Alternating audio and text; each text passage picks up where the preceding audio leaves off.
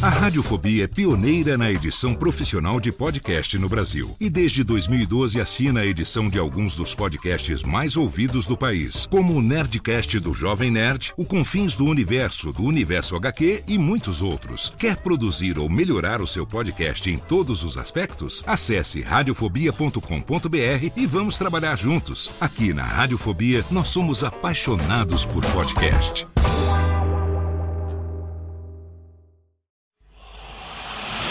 Emoção. Emoção. Aventura. Aventura. Suspense. Suspense. Mistério. Mistério. Você vai. Você vai se cagambala de Alô, rir. pessoal do Radiofobia. E quem tá falando é o Celto Melo. Aqui fala Buzz Lightyear. As melhores entrevistas com os melhores humoristas. Você só encontra no Radiofobia. Tira daí, moleque. Vai assistir o programa da Xuxa. Radiofobia 500 jardas. Dublado nos estúdios da TVS. Ah, é o Radiofobia. Nunca na história das internet se viu um programa onde as pessoas mijassem tanto de dar risada. Se você quer uma coisa diferente no que diz respeito aos podcasts, entra no site do Radiofobia. Radiofobia, radiofobia, radiofobia, radiofobia. Radiofobia. Versão brasileira AIC São Paulo. Que é AIC São Paulo? Que é AIC São Paulo? É versão brasileira Delarte. A radiofobia.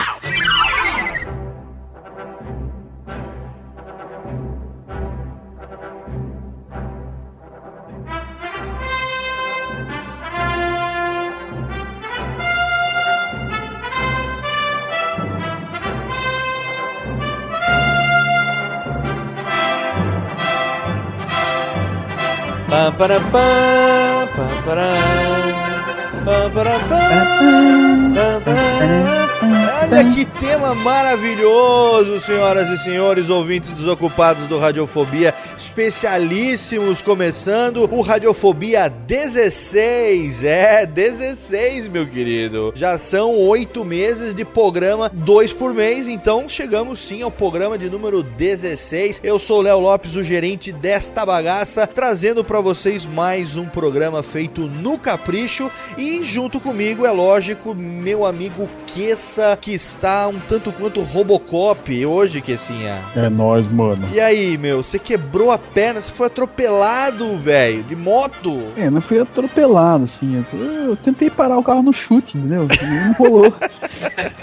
Você teve que botar uma, uma placa de metal na perna, que essa que puta coisa dolorida, meu. Então, cara, é que assim, eu sou muito fã do Wolverine, entende? Aí eu Ah, falava, eu você vou agora tem de adamante. adamante, aí mas não rolou, porque também... Aí ele pôs um negócio de titânio na minha perna que nem, Muito bom, nada. na falta do adamante, o problema agora é que você, quando for pra aeroporto, quando tiver que passar na, em banco, você vai Uhum. tomar no c... toda. Eu vou se fuder. Aquela porta não vai abrir, você vai ficar preso, vai ter que ficar pelado pra provar que você não tá carregando nenhuma arma é. branca. O pior de tudo, você não sabe, cara. E quando chover? E o medo de raio? Nossa, você virou um verdadeiro para-raio, mano. Eu sou um para-raio humano agora. Meu Deus, Kessinha tá aí se recuperando de uma cirurgia que fez.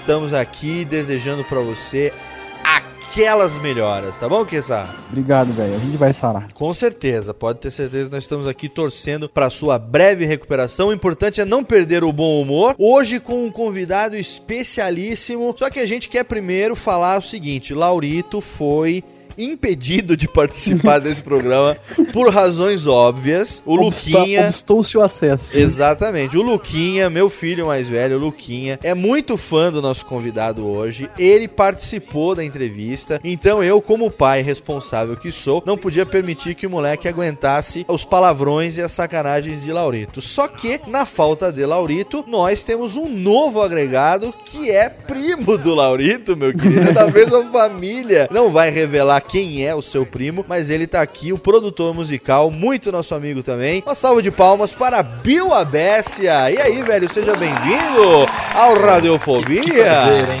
Que prazer, hein? Olha, tomara que você sobreviva, porque o seu primo, velho, ele Olha, tá a eu- ponto de ser defenestrado daqui dessa Eu não sei como que vocês deixam aquele lixo fazer esse programa, cara. Você sabe que família a gente não escolhe, né? A gente lamenta, né? Então, minha avó pediu pra eu vir aqui hoje, porque, porque o Laurito, ele tá cada vez pior, né? O Agora, velho- o primo velho é f... né? Eu vou te Aí, falar um negócio. É que nem ele. Você sabe que você e seu primo têm a voz muito parecida, o timbre muito parecido, né? É quase parece O que a- você a deve forma ter mesmo. atendido de telefone de namorada dele e Ah, vice-versa. lá, mas ele fala muito, viu? Eu, eu escuto ele falando aí, às vezes, no programa. Ele É. fala muito asneira. No fim, ele não pega ninguém, cara. Ele lá, meu. É, lábia. Dizer- O negócio dele é, é só pegar a folha de São Paulo e ir pro banheiro. Ah, Garganta só. Só. Nossa, aquele lá, meu. disse que eu. Esse- E ele vem com esses papinhos de todo mundo é amigo dele. É. rapaz. Isso aí é. Olha, um dia a gente faz um especial. Contar os podres. Os podres de Laurita a gente vai ficar Laurita. sabendo. Bill Abessia, que é produtor musical, você trabalha com a banda Laguna, é isso, velho? Exatamente, meu. Agora eu tô com Laguna aí, firme e forte. Acabamos de lançar o terceiro disco. Ah, maravilha. Pô, Laguna, que é uma banda legal, de cara. metal. Hã? Uma banda de heavy metal ou não? É, né? Nós somos pop rock da melhor qualidade. Ah, mas qual a relação assim, que. Oi? Oi, tudo bem? Tudo bom, Wagner? Montes? Como é que você tá aí? Tá beleza? Pô, não me zoou assim, cara. Perdão. Qual rela... Laurito, é, Laurito baixou aqui. Eu perguntei Pô, de heavy tá metal porque eu sei que o Laguna tem alguma coisa a ver lá com. Sim, com o Andreas Kisser, Andreas né? O Andreas Kisser, é, é meio que padrinho nosso, né? Ah, E tá. O Andreas, ele tem essa variedade musical dele. Grande E- guitarrista, um dos maiores guitarristas do mundo. Com certeza. E aí ele produziu o nosso disco anterior. Ah, e esse agora que vocês Esse ele lançaram. só tocou, ele fez uma participação só, não deu pra Ah, produzir. maravilha. Muito e bom, o pessoal quiser conhecer mais sobre a banda Laguna, faz o quê? Aproveita que É. a gente por enquanto tá deixando. Fazer o jabá, né? Pode fazer. Laguna com dois N's de navio.com.br. Muito bem. Tem lá tem as músicas pra galera ouvir, tem, Tem uma tudo Space, lá, alguma coisa não? Tem, tem todos os caminhos pra MySpace, Orkut, Twitter, tá tudo lá. Né? Só chegar, Legal. tem o clipe, tem tudo lá. Bacana. Então a gente Muito deseja pra você sucesso com a banda Laguna e seja bem-vindo ao Radiofobia. E hoje, né, o Kessa participou do início da entrevista, Uhum. mas depois ele sumiu. Você vai notar que ele no meio desaparece, você não vai nem perceber a ausência dele na É, entrevista. pois é, né? Até porque o nosso convidado hoje foi explorado ao máximo. Ele que é ator, locutor, diretor de dublagem, ele é dublador, um dos mais requisitados do Brasil, voz conhecidíssima em todos os desenhos e filmes que você vê por aí. Ninguém mais, ninguém menos do que Guilherme Briggs, senhoras e senhores. Ele está aqui hoje, atendeu o nosso pedido, vai falar da paixão dele de ter dublado o Han Solo, o Indiana Jones. Ele vai falar de tudo. A gente explorou um pouco da vida do Guilherme Briggs, dos sentimentos dele. Foi uma entrevista bem bacana, né, Bill? Pô, foi lindo, cara. Foi uma palestra do cara. É, uma Era experiência de vida, ele que começou com a cara e com a coragem aí com 21 anos, você vai ver que Guilherme Briggs é um grande amigo a partir de agora, grande amigo do Radiofobia. A gente rasgou seda, foi uma tietagem total. Luquinha se divertiu a beça, ouviu seus personagens preferidos. E ó, eu tô adiantando o seguinte: se você gosta de Guilherme Briggs, você já deve ter ouvido várias entrevistas dele por aí. Se você não conhece, eu recomendo que você ouça pelo menos o Nerdcast 94. O link tá aí no nosso post. Vai lá, ouve a entrevista do Guilherme Briggs no Nerdcast. Depois você entra aqui e continua ouvindo a entrevista dele do Radiofobia, porque lá no Nerdcast ele falou bastante sobre as dublagens, sobre os trabalhos, desenvolveu muito esse lado. Aqui no Radiofobia a gente explorou muito o lado humano do Guilherme Briggs, falou sobre família, essa sensibilidade à flor da pele que ele tem. Aqui a gente explorou bastante esse lado do Guilherme Briggs. Então espero que você aproveite bem essa entrevista como nós aproveitamos, não é mesmo, meus amigos? Muito bom. Enquanto eu estive falando, eu se diverti, cara. A hora que eu não aguentei mais, aí eu saí, mas também, também não tinha nada pra falar. Quem tinha pra falar, nosso convidado que fala muito bem. Exatamente. Vamos então para a entrevista. Antes a gente vai deixar você com a vinhetinha aqui do Prêmio Podcast 2009, que nós estamos participando, mas estamos tomando um pau, filha da mãe nessa merda. Nós estamos na categoria humor. Hoje, nós estamos na categoria humor em oitavo de 10. Nós estamos em oitavo. Estão rindo da gente. Exatamente. Mas orgulho demais. E na categoria geral, acho que tem 100, nós estamos em quinquagésimo. Eu acho que tá bom. Sem 50%. contar. É, tudo bem, a gente não tá com pretensão nenhuma. Tá certo que esse bando de filha da p poderia votar mais, né, gente? Mas já que ninguém vota e prefere ouvir, então a gente continua aqui se divertindo, mas deixamos bem claro aqui que a gente ama essa mídia chamada podcast. Estamos fazendo muitos amigos e a gente quer mesmo é incentivar o brasileiro, o internauta a ouvir podcast e cada vez mais espalhar essa mídia. Então, fica aí com a vinhetinha que a gente vai direto depois pra entrevista. Pode ser, galera? É, eu só queria dizer assim que, como, como Radiofobia é realmente um embrião de um programa de rádio, eu me sinto na bola esquerda do saco. É, o negócio é o negócio Bonito, é né? que Que bonito. Como todo embrião, você que está no saco não serve pra porra nenhuma, meu amigo. Exatamente. Este podcast está participando do Prêmio Podcast 2009. Participe você também e ajude a divulgar o podcast brasileiro. prêmiopodcast.com.br Radiofobia! Radiofobia! Senhoras e senhores, preparem-se, segurem-se nas cadeiras, porque a entrevista de hoje foi esperada, pelo menos por mim, por vocês eu não faço a menor ideia, mas por mim ela foi esperada por Luquinha pelo menos sete anos, né, Luquinha? Esperando pra gente poder realizar. Eu chamei algumas pessoas hoje especiais pra fazer esse nosso introdutório. Quero chamar aqui o narrador do Dragon Ball pra participar agora e fazer a sua participação, ele que veio diretamente do Japão. Por favor, narrador do Dragon Ball. 今日はこのハジョフォビア第16番に声の天才ギレーム・ブリッジが来ている。これは漫画やアニメや特撮が好きな人のために特別録音しているのである。Muito obrigado, narrador do Dragon Ball. Pagamos caro hoje. Pagamos caríssimo hoje o cachê do narrador do Meu com Dragon açúcar. Ball. Pagamos caríssimo hoje. Agora vamos chamar ele que não poderia ficar de fora. Aperta aqui, Luquinho, o botão Instant George Ramos Cover. Instant George Ramos Cover aqui com os tambores tocando. Porque ele é ator e diretor de dublagem, locutor e tradutor. Ele é talentoso, ele é bonitão, ele é um maluco sem conserto. Ele é o cão chupando manga! Ele é. Guilherme Briggs, senhoras e senhores! Finalmente!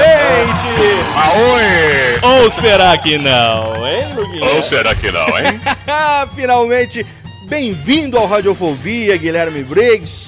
Valeu, valeu, Léo. Prazer receber você aqui com a gente. Um bando de malucos que adoram dublagem, adoram brincadeira e principalmente pessoas como você que a gente vai hoje abordar nessa entrevista. A gente sabe que você já deu muita entrevista por aí, que nós não vamos ficar repetindo muita coisa, fazendo aquele negócio do mais do mesmo. E a gente hoje vai tentar explorar algumas facetas ainda inexploradas. Que tal pra você, Guilherme? Maravilha. É? Luquinha, vem Tô cá. aqui pra isso mesmo. O Luquinha é que vai começar hoje. Você gosta do Guilherme Briggs? Gosto. Você falou pra mim que Que não bonitinho. gostava, que você tava aqui forçado, que eu ameacei te botar de castigo, é verdade? Não, Ah, não. não. Que isso, Luquinha? O que, que o Luquinha fez? Não, é porque tem que. Não, ele gosta mesmo. Qual, qual o personagem que você gosta do, Guilherme Briggs que ele faz? Gosto. O Cosmo? O Cosmo não veio hoje, eu acho. Ah, o Cosmo veio sim, eu tô aqui. O que, que é isso? Eu, hein? Ih, Eu aquela- tô aqui. Cara, aquela música da Baratinha, como é que é? Como é A que... baratinha, a baratinha, já não pode caminhar. O Cosmo veio. Quem mais, quem, mas quem mais que veio? Vamos ver. Quem mais que você gosta dele? Quem mais que veio? Vamos ver, vamos ver. Ah, o Optimus. O Optimus veio, será? De outro. Dele. Optimus Prime. Estou aqui, estou aqui. Tudo bem, Luquinha? Tudo bem. E o que você Tem uma voz meio parecida com a do Buzz Lightyear, mas não repara não, viu? A diferença é o All Spark no peito, sabe? É, o All Spark, o fogão, aquele fogãozinho no peito. Muito bem. Luquinha, você, você falou que tinha uma pergunta pro Guilherme, você vai fazer ou você vai voltar Tem pro uma lugar? pergunta? Faz, faz a pergunta, Luquinha. Faz a Luquinha. Faz, faz, faz, faz a Luquinha, não, eu já fiz o Luquinha. Faz a pergunta, então. Faz a pergunta, a pergunta. Qual é a pergunta? Quero saber se é verdade que você e seu pai é, pegavam um gravador e você imitava a voz, essas coisas. Eu queria saber como é que era isso. Ah, Luquinha, era, era mágico, viu? A mesma coisa que você tá fazendo aí com seu pai agora, aí do lado dele, eu tava justamente pensando nisso, na época que eu que eu e papai a gente gravava, né, fazia essas brincadeiras. Parece que você leu meu pensamento. que eu tô me vendo em você, Luquinha, e, e vendo o Léo e vendo meu pai. Era a mesma coisa, só que papai não tinha uma rádio, a gente não tinha internet, né? Então a gente gravava e depois escutava, ficava com, com uma vitrolinha, botava trilha sonora. E eu aprendia tudo isso com ele, né? Pegar essa, essa, essa cancha, essa coisa de improviso, de criatividade, né? Ficar um final de semana inteiro com meu pai só, só é, criando historinhas, fazendo é, no, rádio novelas, historinhas de terror, de ficção científica. A gente ficava sexta, sábado, domingo direto nisso, entendeu? Foi minha grande escola. Você sabe que eu tenho aqui Gui, uma, uma, algumas fitas que eu tenho a alegria de ter guardado também. Eu não sei se eu tenho vergonha ou se eu tenho orgulho de falar isso, mas acho que eu tenho orgulho sim. Imitando o Silvio Santos com 3 anos de idade. Sério? Você Sério? tem isso agora aí? Agora? Eu, não, não, tá aqui. Eu teria que procurar. Eu tô agora em processo de digitalização disso. Uhum. Eu resgatei essas fitas da última vez que eu tive na minha casa, lá em Serra Negra, na casa do meu pai. Legal. E eu com o meu pai no rádio, ele, alô, experiência, alô, experiência, é você que vai cantar? Não, pai, é você que vai cantar e tal. Eu me identifiquei muito, sabe? A primeira vez que eu ouvi você falando isso foi numa entrevista que você deu pro Almir Marques, que é um colega ah, radialista ah, lá Almir, do Sul, Almir. né? De Rio do Aham. Sul, lá em Santa Catarina. E uma vez eu achei na internet, há uns há uns oito anos mais ou menos, as entrevistas que você deu para ele e eu ouvi com muito carinho, porque, como eu falei, eu gosto do seu trabalho desde de 95, quando eu comecei a acompanhar com o Toy Story. Infelizmente eu não assisti o Freakazoid, porque na época eu tava no Japão. Eu morei no Que legal. Japão nesse ano, é, 95, 96, até final de 97. Foi o período que eu morei no exterior. Então eu não vi Freakazoid, eu vi muito pouco dos Castores Pirados, mas eu acompanho através das entrevistas. E eu me identifiquei muito, né? Eu também sou leonino, sou de 31, sou de 25 de julho. Fazia esses exercícios com meu pai, nerd, fã de Star Wars. E um Zé Graça de fazer vozes, de imitar desenhos animados e tal. Eu falei, nossa, Guilherme Briggs, não sei, é, é, é, eu tenho uma irmã. Eu falei, se fosse pra ter um irmão, não seria tão parecido, talvez, quanto, o, quanto, quanto o Guilherme. E eu faço questão também, né, de fazer isso com os meus filhos. Você, toda vez que fala do seu Henrique, você se emociona bastante. Ele tá presente em todos os seus trabalhos, né, Gui? Tá, ele tá sempre presente. É, eu, não tem como não me emocionar, como não. Eu sou uma. Eu costumo dizer pra minha esposa, pros meus amigos que me conhecem, que eu sou meio esponjinha. Eu não, eu não esqueço. Eu não esqueço tudo que aconteceu entre eu e meu pai, eu e minha mãe, que acontece atualmente. Meu avô também falecido. Meu padrasto também, que faleceu há, há um mês. Então, é, essas coisas assim mexem muito comigo e eu carrego. Nada pra mim é, é, é fútil ou então é, ah não, são memórias, isso aqui, deixa pra lá. Não, elas são muito presentes. Eu até conversei com, até com um psicólogo, psiquiatra, assim, ah, conhecido, né?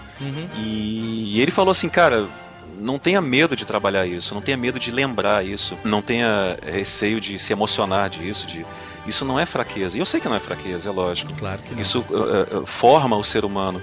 O que é legal é que eu vejo que, exatamente o que você falou, cada coisa que você faz vem carregada de um, um amor, de uma coisa de memória, de as coisas que você fazia com seu pai quando criança, você agora carrega profissionalmente. Talvez seja por isso que você faz com tanto tesão, com tanto carinho, com, tanto, com tanta entrega, porque é aquela coisa familiar. Entendeu? Então é, é isso. Eu não.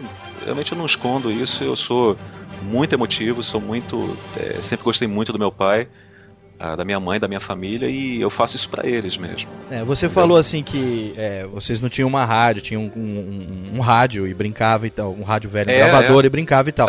A gente também não tem uma rádio. A única coisa, o, o Radiofobia é um programa que nasceu pro rádio, nunca foi pro rádio, e a gente começou como podcast pra ideia não morrer na gaveta. Mas ele é um Aham. exercício de criatividade que a gente busca, assim, o que você faz no teatro de bonecos e o que você Uhum. faz no seu trabalho, na- na- nas dublagens que você faz, que nós vamos falar agora um pouquinho sobre a personalização que você dá pro seu trabalho, é o que a gente tenta fazer aqui também. Isso não é profissional. Eu tive a felicidade de, depois dos 30 anos, me tornar radialista. Mas não é a minha Ah. profissão principal. Foi a realização de um sonho de criança. Falta um Aham. ainda, que é me tornar dublador, mas isso a gente vai conversar fora do microfone depois. É, o que, que vocês estão falando aí de trás, você, Bill e Kessa? Qual é o problema? Não Eu não posso, falei né? Já vai, pedir, já vai pedir um trampo já. Não, não, não. Sabe por quê? O Guilherme Briggs, ele não é ator de formação, ele é ator de cara de pau. Mas é porque o Briggs, com 21 anos, ele foi e falou assim: Meu, é, eu gosto tanto de fazer isso, posso? E conseguiu, É né, meu? Você desde criança foi lapidado pra ser artista, né? É, eu sempre fui, sempre desenhei, sempre interpretei, sempre fiz coisa de relacionada à arte, né?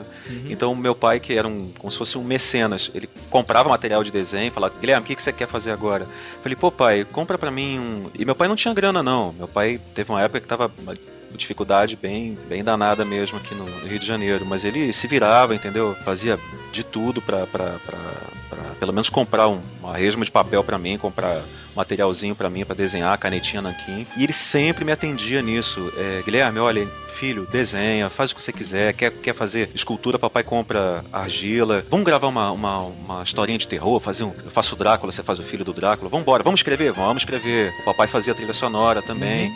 Ou seja, eu aprendi com meu pai a ser o meu próprio centro de recreamento, de entretenimento, porque não tinha computador, não tinha internet, não tinha nada. Então a gente se divertia. Chegava ao ponto da minha avó bater na porta e falar: vocês, vocês não vão almoçar? Vocês vão ficar aí o dia inteiro, a gente não saía. Mas olha, é, eu queria dar um exemplo pra vocês de como é que é a, a arte pra mim é, e como é que eu me tornei ator. É porque a arte pra mim é fisiológica, praticamente. É, quando você vai num restaurante, você pode ir num restaurante e falar, pegar assim o prato, botar uma, uma lagosta, falar, olha, uma lagosta, vejam, estou comendo uma lagosta. Olha, estou comendo aqui ó, caviar. Ah, ah, ah, estão olhando pra mim? Vocês estão olhando pra mim? Olha aqui, ó. ó. Estou sentando numa mesa em frente à praia de Copacabana. Enfim, a arte pra mim não é isso. A arte pra mim é, eu pego o prato, arroz, legal, feijão, uma carninha, ah, macarrão, ah, pego uma, um- uma Coca-Cola, hum, sento, como, hum, que delícia. Ok, saí, dei uma caminhada na praia e fui pra casa. Entendeu? Arte pra mim é muito natural, é muito. Não envolve vaidade, não envolve, ó, vou me mostrar. não tem vou me- ostentação envolvida, né? não, não tem ostentação. É, é porque, como eu carrego isso desde a idade do Luquinha, eu tô me vendo ali, olhando o seu filho e me vendo. Eu não tenho. Eu não tinha formação de vaidade, de ego, de. Entendeu? De não, eu preciso ser o melhor, eu tenho que. s-". Não, não existe isso. Na verdade, é uma grande brincadeira de criança que foi carregada pra vida adulta e tá dando certo até hoje, entendeu? Eu sou extremamente tranquilo e, e- assim, realizado, feliz com isso. Assim, eu me encontrei e eu faço. O que na verdade o que eu faço é prestar homenagens ao meu pai e aquelas brincadeiras que a gente fazia, entendeu? Não sei se eu me fiz ser claro, mas é uma coisa fisiológica. É como dormir, como fazer sexo, como é, excretar, como Uhum. fazer xixi, fazer. É fazer arte, entendeu? Sim. É a mesma coisa. É a coisa mais natural pra mim é fazer arte, realmente. E a gente percebe que, acima de tudo, eh, as pessoas que admiram o seu trabalho, eu tô falando como fã, tá? Como colega na área de comunicação, mas assim, como fã, porque eh, eu me identifico muito com o que você faz, né? Eu tenho Uhum. 35 anos, acho que você fez o quê? 38, 39? Eu tenho 39. Fez 39 agora, né? Em julho, né? Então, Isso. há quatro anos de diferença. Eu vou falar com toda sinceridade. Eu,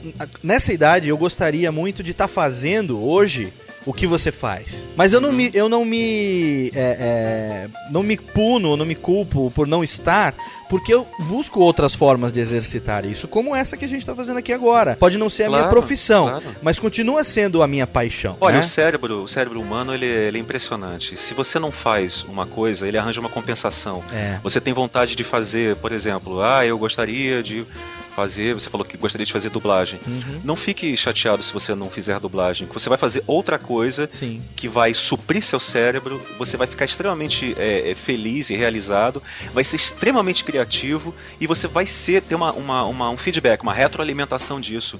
Entendeu? É o que eu vejo que as pessoas falam, ah, eu quero ser, eu vou ser dublador, eu vou ser ator de televisão, eu vou fazer cinema, eu vou ser apresentador de telejornal tipo o nosso querido William Bonner. William Bonner, uhum. Não existe isso, cara. Claro. Existe, assim, você.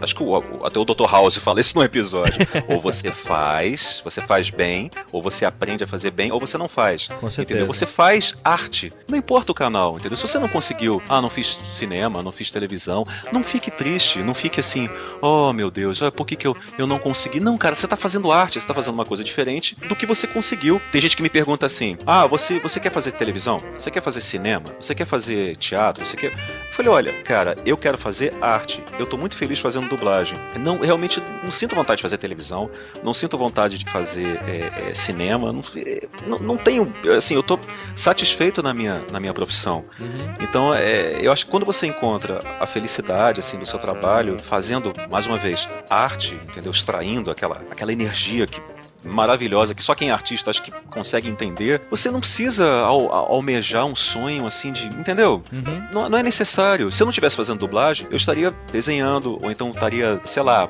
fazendo qualquer outra coisa, mas direcionada à arte. Certo, não necessariamente a dublagem.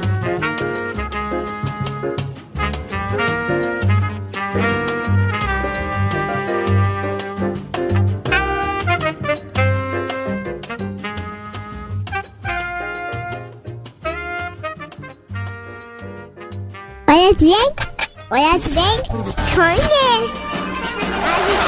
Radiofobia. Radiofobia.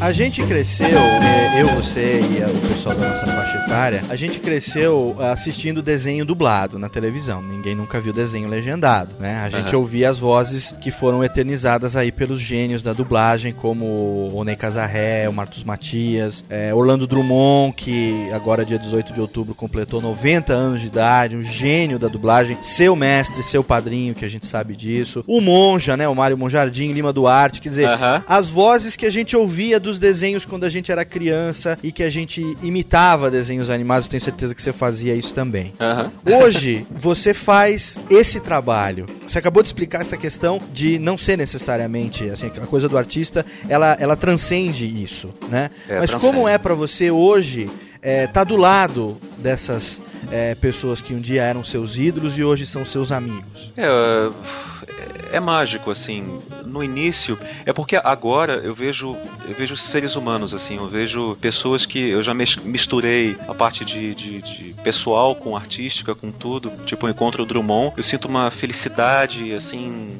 não dá nem para controlar, assim, quando eu vejo ele, quando ele conta os causos dele, né, conta aquelas histórias divertidas.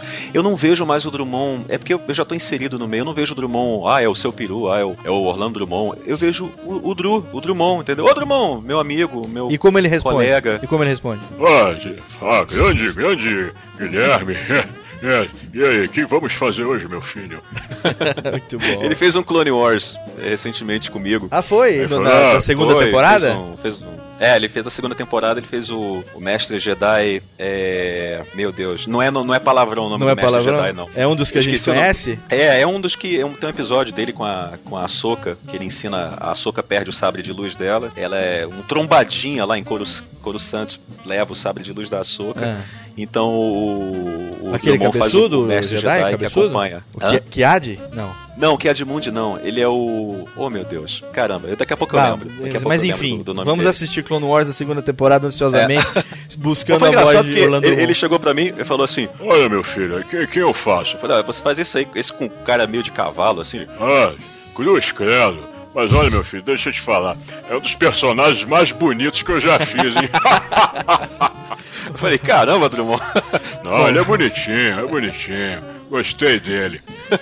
o Guilherme Briggs, é, para quem conhece ele sabe, quem não conhece fica sabendo. Ele é considerado por muitos, e isso pode ser no bom sentido, um transgressor. E você é um transgressor, você sabe disso. É, você entrou pela, vamos dizer, pela porta dos fundos, aí você uhum. conquistou o seu lugar. Quando você começou a te deram assim a mão, você começou a querer o braço, o ombro, o pescoço, porque você mostrava que aquela questão de, de, não simplesmente traduzir igual do original, mas de botar a sua alma, de botar a sua versão e não simplesmente traduzir uma coisa que muitas vezes em português não teria sentido. Conta um uhum. pouco pra gente dessa evolução é, é, tá. sua dentro da carreira, não só como dublador, como ator de dublagem, mas também como tradutor e posteriormente como diretor? Eu vou começar bem do início mesmo, a Uhum. parte embrionária da coisa. Legal, legal. Quando eu entrei, é, até explicando como é que foi que eu entrei. Tinha uma amiga minha que tinha. Deixa eu contar desse início, né? Que é até legal. Conta, pra, claro. pra- pra vocês entenderem todo o processo. Por favor. Ah, Muitas pessoas devem saber também como é que foi. É, eu tenho uma amiga minha chamada Cristina Anastasi, que ela trabalha numa agência de notícias, a, a France Press. e a Cristina é super fã de Star Trek, Jornada nas Estrelas, e teve uma vez que passou um filme na televisão, que era o Jornada nas Estrelas 4, aquele das baleias, né? Uhum. E ela mandou um e-mail muito inteligente, que a Cristina é uma pessoa muito inteligente, dizendo dos erros de tradução, que poderia melhorar e tudo. E aí o dono da empresa chamou a gente, chamou a Cristina, que foi publicado no Globo, chamou a gente pra conhecer a empresa. Eu até falei pra Cristina, bom, ele vai matar a gente, né? ele vai mandar dar um tiro em cada um de nós, né? Mas enfim, o Dr. Vitor Berbara, né, que é o nome do dono da empresa VTI, foi muito simpático, muito legal com a gente. Conhecemos a VTI e eu comecei, perguntei pra ele, falei, Dr. Vitor, como é que é pra, pra, pra fazer dublagem? Falei do meu pai, como é que era. Ele falou, olha, meu filho, você tem que, tem que ser ator, né? Mas então você tem que correr atrás disso. Eu falei, bom, é, eu nunca fiz teatro, eu só fiz teatro amador, só fiz coisa de, de colégio, de, de brincadeira, coisas com meu pai. Aí eu falei, bom, aí fica mais difícil, eu não sei realmente o que você tem que fazer. Bom, fui no sindicato dos artistas, fui me informar. Aí eles falaram, olha, você tem que provar trabalhos como ator pra você começar a trabalhar profissionalmente, pra você ter o seu registro. Eu falei, bom, então eu vou começar a assistir dublagem lá na VTI e vou ver que, no que isso vai dar. E aí comecei a assistir, devagarzinho, fui vendo, fazia, gra- gravava algumas coisinhas, eles apagavam depois. Depois o Dr. Vitor viu que eu tinha jeitinho pra coisa, então ele falou, olha, vai no sindicato, fala que eu tô interessado realmente em chamar você pra trabalhar, você não tem, quer dizer, curso profissionalizante de ator, mas você tem talento e eu vou, vou começar a te dar cada vez mais papéis pra você ir crescendo. E foi o que aconteceu. Eu comecei a, realmente a trabalhar na empresa. Depois eu levei no sindicato, mostrei os papeizinhos, né? Olha, tô trabalhando, comprovando o que eu tô fazendo. Passei no teste do, do Klingon lá, o Worf, Worf. né? Do, do- é da, da nova geração. E acho que eu já contei isso em outras entrevistas que o pessoal até ficou assim, poxa, caramba, você já tá trabalhando, é bastante coisa. É, mas não sei, você não é ator, tem que ver.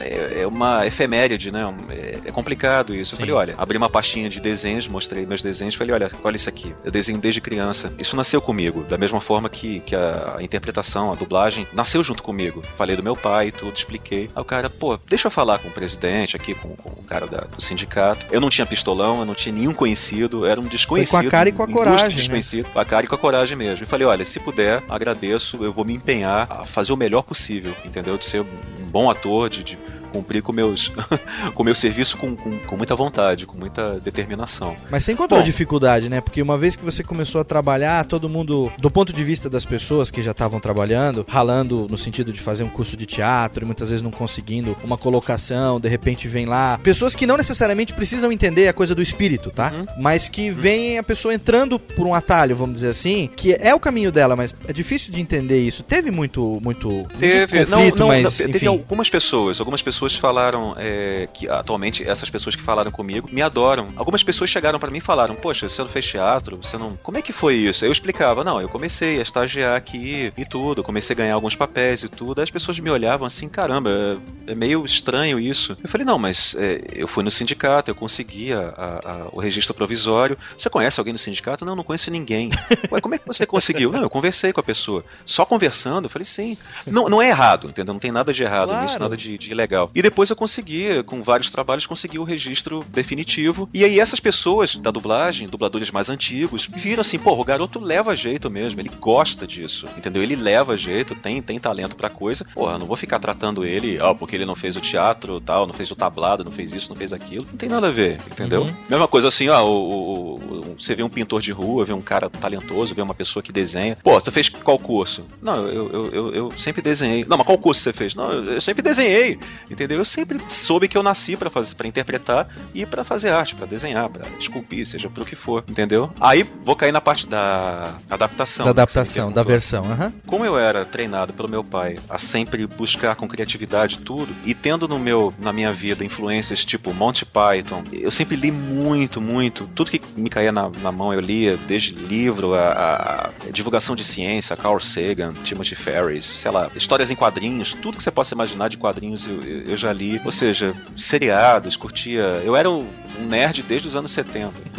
Então tudo isso foi somatizando, entrando dentro de mim, foi me, me moldando, me criando. E eu tinha esse negócio da criatividade, de trabalhar isso e de gostar, entendeu? De ser o meu centro de entretenimento. Uhum. Ou seja, eu, eu queria ler um quadrinho diferente, eu fazia o quadrinho. Eu queria é, um bonequinho, eu ia lá na oficinazinha do meu pai e fazia um de madeira, fazia de, de, de argila. Legal, né? É, é, meu papai falava, você quer um, fazer um boneco do, do Hulk, isso aqui? Eu falei, vamos fazer. Aí a gente fazia, entendeu? Fazia o boneco mesmo. Tanto que eu tô querendo resgatar isso no meu teatro de bonecos, de customizar. Eu vi que você começou agora a fazer isso, né? Você já fez um boneco do Capitão Hank Murphy, É, do Murphy. que vai estrear em breve. Isso. Então foi isso, cara. Eu, na dublagem, a mesma coisa, o mesmo processo criativo, a mesma coisa de querer adaptar mesmo, de querer fazer com que fique vivo. Acho que talvez seja isso, eu seja um Dr. Frankenstein. Frankenstein. Eu quero dar vida, eu quero É. dar vida, eu quero que respira, respira. It's alive! It's alive! Entendeu? Então é, é só você me dar um pouquinho de tempo, assim, no estúdio. O diretor ter paciência comigo, a pessoa entender o meu processo intelectual, de criatividade, tudo, que é a coisa que eu mais gosto, cara, que é adaptar, é criar, é fazer um. que fique uma versão brasileira.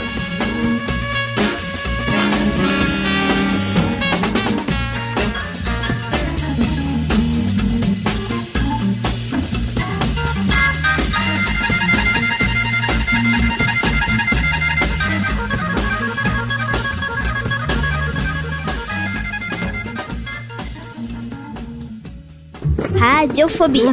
Radiofobia. Radiofobia. Radiofobia. Radiofobia.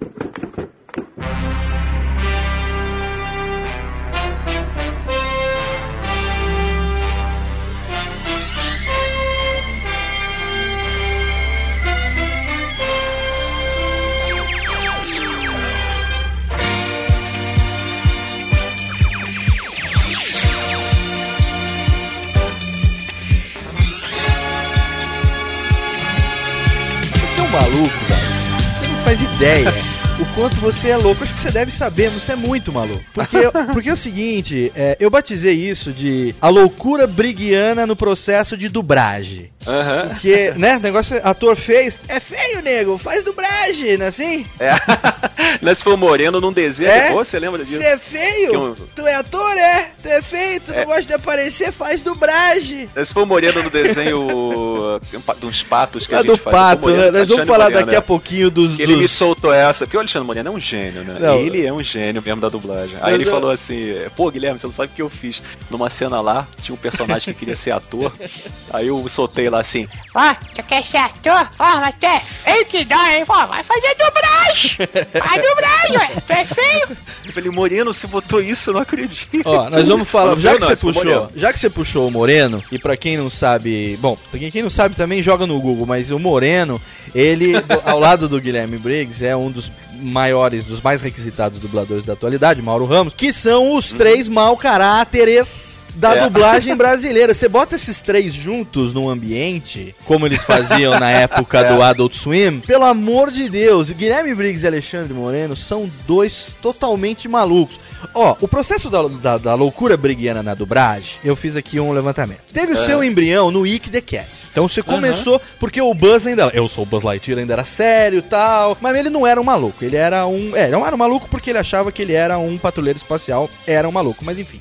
O Ick the Cat foi o primeiro personagem crazy. Aí o Ick E foi o evoluiu. primeiro personagem, né? Foi o primeiro personagem, personagem que- grande de desenho animado. que já chegou crazy. É. Aí dentro do Guilherme Briggs, nas entranhas briguianas, ele evoluiu, enlouqueceu e virou o Frikazoid. Aham. Virou o Frikazoide, né? E o cavernoso, que é, ia no rabo, tá todo pelado. É, o Fricazoide é, é, é, é catarse. É catarse. chãozinho gelado. Chãozinho gelado. Como é que é as meninas do Laula? É, o Frikazoide foi, é, foi um processo que já era 94. Eu comecei em 91, 92, 93, 94. É, não foi 94 pra 95. Sei lá, depois de três anos dublando, que geralmente é assim, depois de três, quatro anos, cinco anos dublando, você tem uma hora que até conversei isso com o Mauro e com o Moreno. Dá uma vontade, assim, de você explorar todos os limites possíveis. E foi justamente essa época. Eu tava meio incomodado que, poxa, vamos adaptar mais ainda, vamos, vamos pirar mesmo. Eu quero fazer aproveitar esse personagem para fazer isso. Tem muita gente que confunde, que fala assim: "Ah, você fez isso no Freakazoid, você adulterou um desenho pra, pra você, sei lá, pelo prazer de estragar, pelo prazer de eh, você se colocou na frente do personagem". Não tem nada a ver. Não a tem nada a concepção ver. original do personagem no, no americano, ele já permitia essa liberdade. Tanto é que lá Sim. eles não entenderam e acabou, né? Tanto que eu tive a minha comprovação quando o, o Paul Rugg, o dublador do Freakazoid, o original, o americano, respondeu um- uma mensagem que eu mandei, que não foi nem e-mail, foi, acho que foi por fax, sei lá, que mandaram pra, pra ele na época. E eu perguntei, falei, olha, adoro o seu trabalho, eu tô fazendo uma adaptação louca no, no Freakazoid, tudo, quero saber por que que acabou também a série do Freakazoid. Foi através da gerente da Herbert Richards, a- na época, a Helena, que é uma pessoa muito gente boa. Ela falou, ó, eu tenho contato, quer mandar um e-mail pro dublador do Freakazoid? Eu falei, eu quero. E o cara me respondeu, eu falei, pô, assisti alguns episódios de- em português, o cara não entende português, mas ele falou assim, they, eh, they're sounded fantastic, sei que, tá um barato, pô, você é louco e tudo. E eu fiquei muito feliz, entendeu? Pô, recebi um, um e-mail do próprio cara que, que é o ele acho que era produtor da série também, Paul Rugg, o, o dublador do Freakazoid, pra mim foi o máximo, entendeu? Foi muito legal. O ele entendeu, e ele escreveu assim na, na, na mensagem dele: Infelizmente, os americanos não entenderam a piada. Ele falou: "O- os executivos americanos, os engravatados, Hum. não entenderam a piada do Freakazoid e cancelaram o nosso show. Que bom que você entendeu, Guilherme. E eu achei isso triste e ao mesmo tempo muito bonitinho, né? O Luquinha Dele, tá me fazendo uma dele. intervenção aqui. Fala, Luquinha, o que, que você quer falar, meu filho? Quero falar dos meus dois personagens preferidos. Pode falar, então. O ele e o Junior. O ele, o- é, o ele, o Luquinha lembrou bem, ó, porque aqui vai evoluir. O Freakazoid amadureceu no Daggett, Freakazoid 2.0. Isso. E aí, isso meu querido, agora, deixa eu terminar só a ordem da loucura briguiana e aí vou te explorar. Hoje, Tá. essa loucura que amadureceu no Daggett, que a gente sabe que é o seu personagem preferido até hoje, Uhum. se reflete sutilmente ou não de vez em quando em personagens como o Cosmo e o Rei Julian, que o Luquinha acabou de falar, e o ele das meninas superpoderosas, que é um afetadíssimo. O ele faz os dois super poderosos. Você sabe disso, né, pai? Os dois Ah, tem dois desenhos, né? Tem um Ah, desenho tem o- antigo. tem o desenho uma- antigo e tem uma- esse uma Geração Z, né? Isso, Geração é. Z. Que eu não gosto muito, não. Eu prefiro o- a Meninas Superpoderosas antigas. Não, então, mas esse ele, outro dia eu tava aqui de folga numa tarde e eu ouço uma voz afetadíssima, meu amor, um negócio assim, louca. Eu falei, mas que mercadoria é essa? Eu fui ver, tá vindo de dentro de um sarcófago. O Luquinha falou, liga não, pai, é o Briggs fazendo um personagem gay aí. Eu falei, o quê? Aí saiu um negócio louco assim de dentro. Eu falei, mas olha, aí vem o Rei Julian, o Cosmo já é. O Cosmo. Guilherme Briggs, o que que é isso? O Cosmo us- usando a voz do monja pra fazer o compreendeu? Do Cosmo. É que o Monja dirige a série. Eu né? compreendeu? Então o pra Wanda, não ficar sei o que, o time, não sei o que. Espetando às vezes o, o, Compreendeu? o Monja, e às vezes fala, é, compreendeu? Aí o Monja, ó, meu filho, ó, a homenagenzinha aí, né? Homenagenzinha. Quando eles vão pra Idade da Pedra, o Cosmo vai dizer, e time, temos que fazer. é, temos que fazer alguma coisa, time. Quer dizer, esse... Vocês não sabem da maior, eu, eu não sei se eu já contei isso em entrevista, vocês sabem que eu dublo o Mickey, né? O Mickey Mouse. Ah, claro.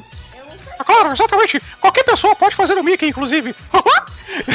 Mas Ele é uma- ele é uma versão Eu mais lembro- aguda da, da Pig, na verdade, não é? Exatamente. Com- Mas olha só. É, é, eu lembro que.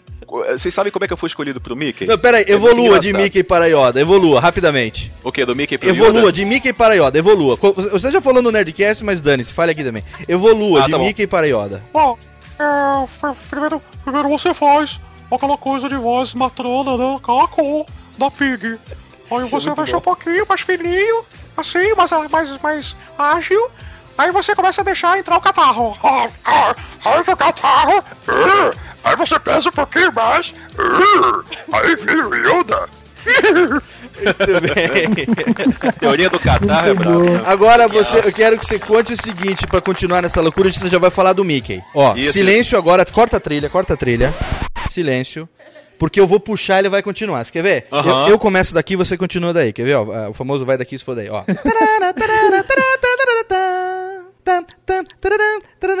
Ah, do Daggett, né? Exatamente. Você- você viu isso? Caramba! Vamos explicar pro pessoal, né? Se o pessoal vai ficar.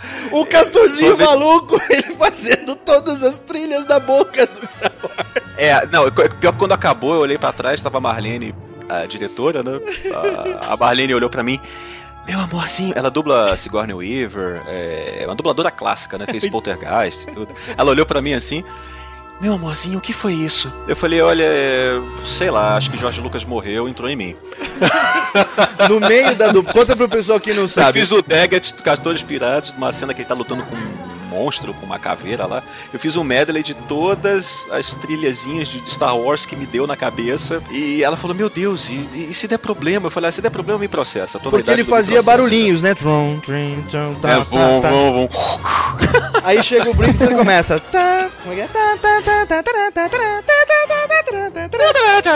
É, e ainda botei a música do, do, do, do episódio 1, né?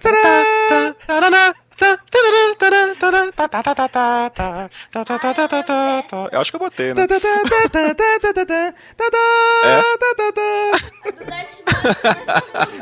Muito bom. É, eu sou fã do John Wick. Uh, Até você botou, antes de começar a entrevista, vários temas. Não, né? essa, essa entrevista toda está sendo tematizada a Ah, seu pedido delícia. por músicas de John Williams, pelo melhor do jazz e do blues aqui, na nossa trilha sonora dos nossos background music. Mas o Mickey, que você tava falando, eu te cortei. Ah, o Mickey. Teve um episódio do Padrinhos Mágicos que eles. Acho que eles estão nos anos 40, não sei. E o desenho fica até preto e branco. Eu não sei se no original tinha. Acho que no original não tinha. Aparece o Cosmo com uma calça, assim, com dois botões. Como se ele fosse o Mickey, né? Eu falei, ah, eu olhei pro monge e falei assim: Ô monge, eu vou imitar o Mickey aí. Ele, ô meu filho, é, cobriu, é, mas, é, é o desenho da Disney, né? Acho que não tem problema não, né? Eu falei, não, acho que não tem problema não. Vou fazer o Mickey, tá? Tá, tá, meu filho, faz aí, faz aí. Aí Aham. Oi, tudo bem? Volta, eu tô aqui. Aham. Aí fiz o Mickey. O Garcia Júnior, que é o diretor da, da- criativo da Disney aqui no Brasil, escutou e pensou: Ah, seu filho da. ah, canalha. Consegue imitar o, o Mickey, né? Aí, quando teve um problema, que aconteceu um problema na dublagem, infelizmente, é, de, de coisas de contratos, de sei que, e uma brigalhada que eu nem quero entrar em. Enfim, é questão de contrato, de direitos, de sei que. Aí teve que trocar o, o antigo dublador do Mickey, que era brilhante, que se chama Sérgio Moreno, que é um dos melhores Mickeys. Ele é melhor do que eu, inclusive, admito. Muito bom. Não sei se porquê, se ele não quis assinar, o que, enfim. O que aconteceu? Ele não pôde mais fazer o Mickey e aí pediram testes de voz pro Mickey. E o Garcia Júnior lembrou que eu tinha imitado o Mickey no Padrinhos Mágicos. Aí ele falou: Olha, imitou lá no Padrinhos Mágicos, então faz o testezinho aí. Aí eu fiz o teste e passei. Mas eu não faço com a. eh, Isso não é falsa modéstia, coisa nenhuma, tá? Eu realmente não faço tão bem quanto o Sérgio Moreno, que é, eu acho que é um dos melhores Mickeys que eu já vi na minha vida. Ele e o Cleonir, que era também maravilhoso. Você lembra do Cleonir? Você conhece a voz do Cleonir? Do Karate Kid, fazia o Karate Kid. Ah, sim, fazia o Ralph Macchio, né? Nos Karate Kids originais. É, o Mickey dele era. É assim, o melhor é o Cleonir, eu acho. Depois o Sérgio Moreno, pau a pau, assim. Aí depois vem os outros, vem a Manolo Rey, vem um monte de gente. Eu, eu sou. Eu acho que eu sou o pior mesmo. eu tento fazer o Mickey.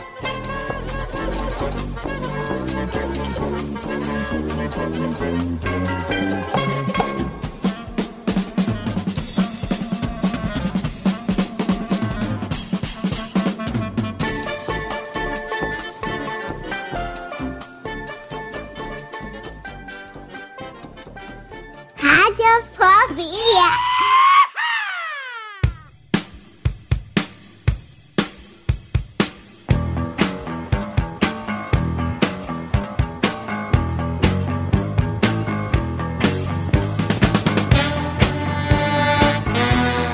O mais legal de tudo isso é que, além desse tom que você tem, o negócio eu acho que funciona muito porque é como que você falou, o negócio é de verdade, né, cara? Uhum. Então você não, você não força nada, sabe? Não, é negócio transparente. vem- Exatamente. É transparente. Você vê que eu, não- eu, eu tô dando a entrevista pra vocês, é como se eu estivesse conversando. Eu não tô. Exatamente. é, eu posso até falar coisas aqui que alguém. Pô, mas eh, ele falou aquilo, pô, ele falou isso, pô, ele falou. Mas você sabe uma Gente, coisa que eu não sou um ser humano, eu, eu- eu, realmente eu não tenho, eu não tenho barreiras, eu não tenho, eu sou transparente. Lógico que eu não vou falar coisas tipo que ontem eu matei uma pessoa, enfim, mas é. É.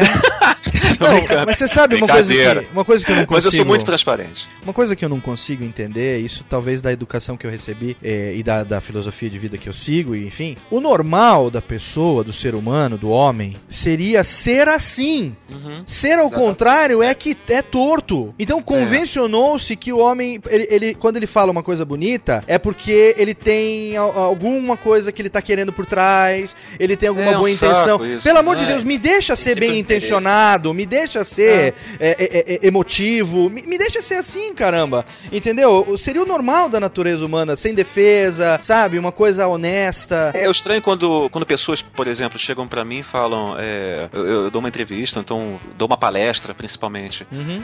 É, aí falam assim, cara, você é tão. Você é legal, É, ah, você é isso, você você, é é, tão gente." simples, você é tão. Eu falei, cara, atenção, eu sou normal. Você é eu sou igual a gente, qualquer pessoa. O, que acontece é que o mundo é que tá muito virado. Exatamente. O mundo É. tá cheio de malícia, de Exatamente. destruição, de, de, de gente com, com pensamentos horrorosos, entendeu? Com pessoas que querem. eh, Sabe, maldade mesmo, É, Eu entranhada. não posso falar, eu gosto tenho daquela isso, pessoa, cara. eu sinto afinidade por aquela pessoa, sabe? Uma vez eu falei pra uma pessoa muito próxima de mim que eu achei que me entendesse mais. Eu falei, Uhum. eu falei de você, não estou falando isso porque tá aqui na minha, na minha frente, você tá na minha frente Claro, agora. claro. Eu falei assim, eu sinto como se o Guilherme Briggs fosse tipo um irmão que eu não tive, porque a gente é muito parecido, mas talvez se fosse irmão a gente não seria tão igual. Aí a pessoa falou assim, nunca fale isso pra ele, porque ele vai achar que Uhum. Você quê? tá querendo alguma coisa e você tá querendo se Ah, aproveitar do negócio. Eu falei, pelo amor de Deus, eu, eu tenho um sentimento, posso manifestar. Se um dia eu tiver essa oportunidade, será que eu posso ser honesto? Será que eu posso É. dar esse exemplo pro meu filho que tá aqui do meu lado? De falar assim, Exato. se você sente um negócio que é bonito, fale isso, meu. Sabe? Porque... É porque as pessoas falam, a pessoa assim, ah, não, eu sou uma embalagem, eu É. tenho que ser vendido dessa forma, eu tenho que aparecer dessa forma, eu tenho que falar isso aqui que tá no, no, no- no escrito, eu tenho que, a foto tem que sair assim, tem... Ah, peraí, pô, eu tô de saco cheio desse negócio de imagem, de sei que, de...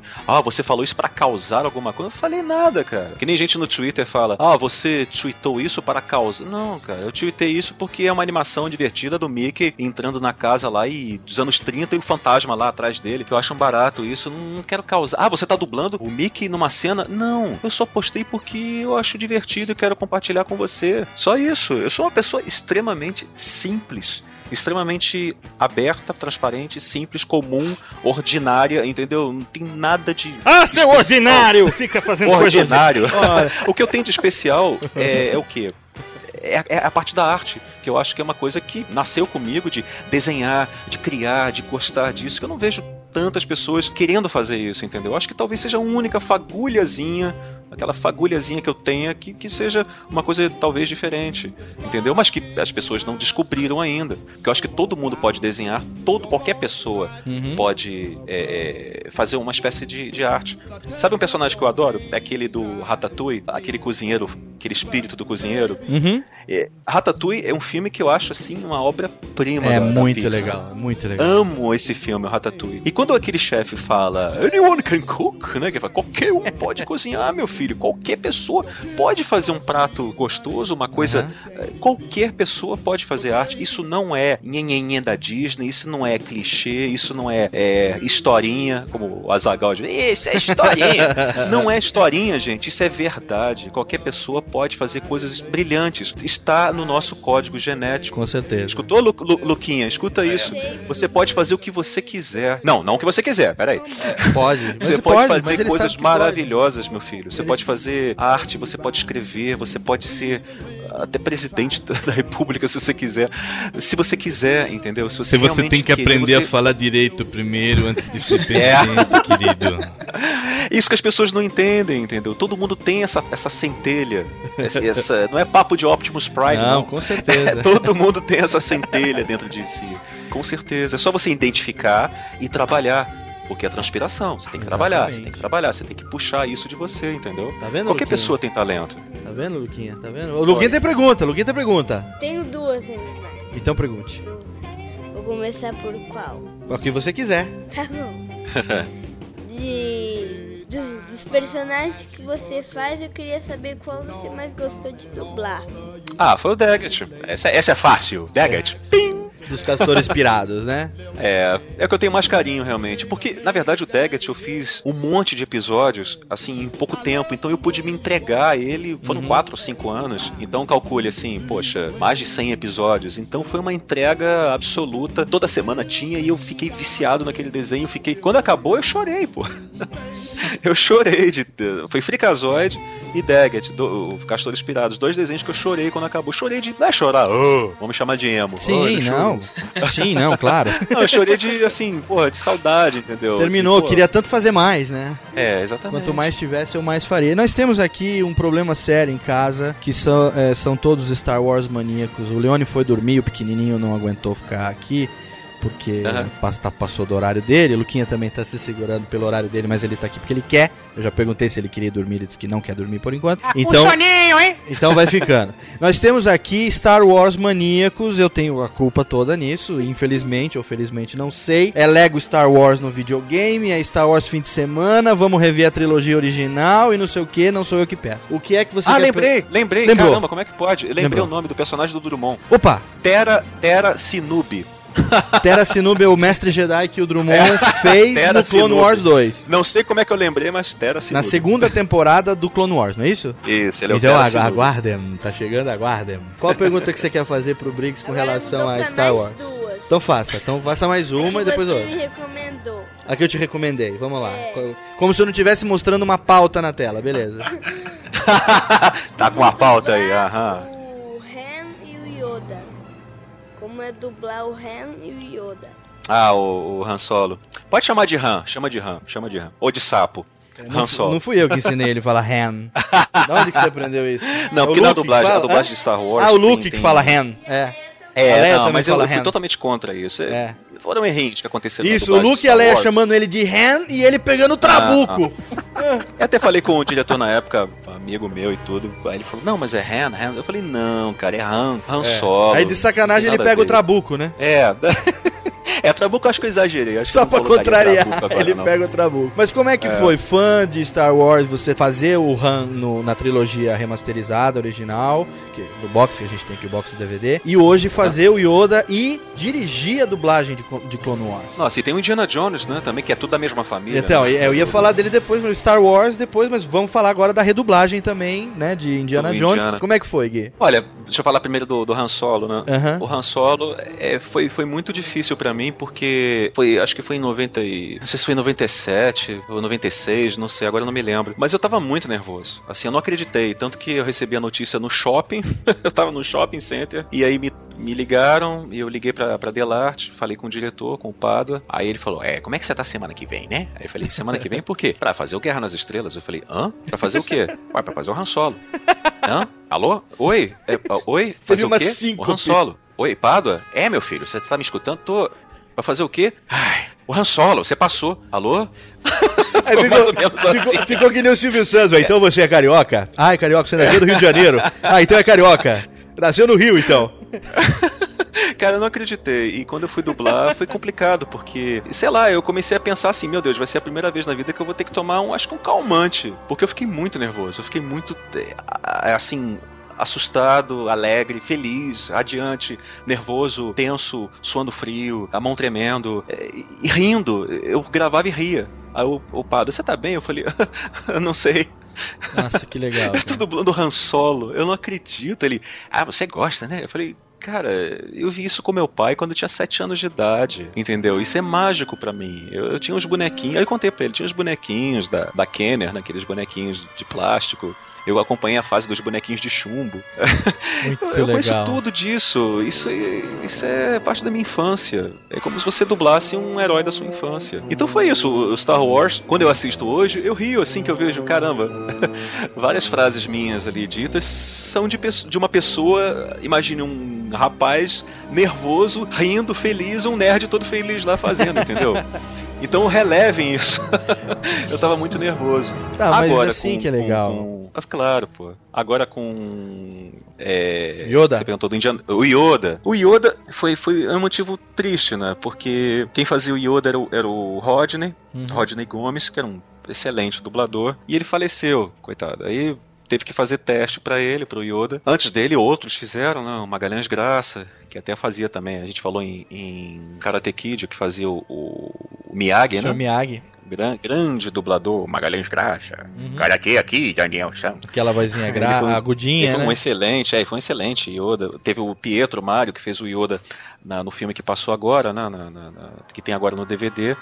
E depois foi o Rodney, e aí o Rodney faleceu, eu falei, caramba, o Pietro não estava mais trabalhando também, por questões lá de, de coisas de contrato também. Uhum. Falei, caramba, o que, que eu vou fazer? Aí chamei um monte de gente para fazer teste pro Yoda. Ah, sim, porque a passou. direção é sua, então você não ia se escalar, lógico, primeiro, com certeza. Não, não, não, não, não. Nunca? Não, eu, eu- não, eu não ia me escalar Claro, mesmo. Mas então. só que é, eu, fi- eu fiz uns cinco testes pro Yoda e ninguém passava. Eu falei, caramba, o que, que eles querem? Ai, caramba, acho que eu sei o que, que eles querem. Eles querem que faça a voz igual ao original. Aí numa É. nova bateria de testes, eu me incluí também, porque eu comecei a ficar preocupado. Sim. Que eles não estavam aceitando. Aí no meu teste eu fiz lá. Fiz a voz do Yoda e passei. Acabei passando no, no, no Yoda. Entendeu? Foi isso, foi isso que aconteceu. Que bom, que e bom. agora que Indiana, né? Indiana Jones. Indiana Jones, o nosso herói, herói da nossa infância. Aí foi um problema. é, o dublador dele, o, o Júlio César, que fez os outros filmes, ele não estava disponível. No caso, o que aconteceu foi que o, o Júlio, tá no direito dele, ele pediu cachê para fazer o Indiana Jones. Aí a, a, a, Lucasfilm respondeu e falei: olha, a gente está redublando o Indiana Jones no mundo inteiro. São 37 nações, se eu não me engano, porque a dublagem é antiga, né? E o Indiana Jones aqui estava em, em mono, se eu não me engano, ou no máximo 2.0. A qualidade de som é muito ruim. Então, Uhum. Sim. como eles lançaram o Indiana Jones É, 4 agora 89 foi recentemente- a última dublagem, né? é, antigo. E o som 20 realmente é 20 muito anos, abafado. né? Então eles queriam regravar, mas chamar, o, claro, o Júlio César que fez o, o, o Indy. Só que o Júlio falou: não, pô, vou, quero cobrar cachê, tá no direito dele, é ator, beleza, eu quero cobrar cachê, eu vou cobrar um cachê aí, eh, diferenciado. Mas aí a Lucasfilm falou: olha, eh, a gente não pagou cachê pra ninguém. Nenhum ator que tá fazendo Indiana Jones no mundo inteiro tá recebendo cachê. Então, não queremos. Ou, Uhum. ou você vai receber como é o preço normal, da tabela, na tabelado, porque é um, é um lançamento em DVD, não tem nada demais, não é cinema, nada disso. Ou então a gente vai ter que fazer teste. Eu falei, não, não, não vou fazer. Mas na boa, entendeu? Sim, Ninguém sim. ficou chateado. Ah, tá no ninguém. direito Eu dele no também, Ju- né? É, Não, eu cheguei no Júlio César falei, Júlio, como eu fiz o Han Solo, me chamaram pra fazer teste, passei pra fazer o Indiana. E aí, cara? Ele falou, ele é muito gente boa. Ele falou, pô, pô, não, nada a ver, cara. Vai lá o Indiana, pô. Não, eu cobrei cachê porque, pô, achei que merecia um cachezinho aí, isso aqui, porra. Não quiseram, beleza. Não, pode fazer. Tá certo, pô.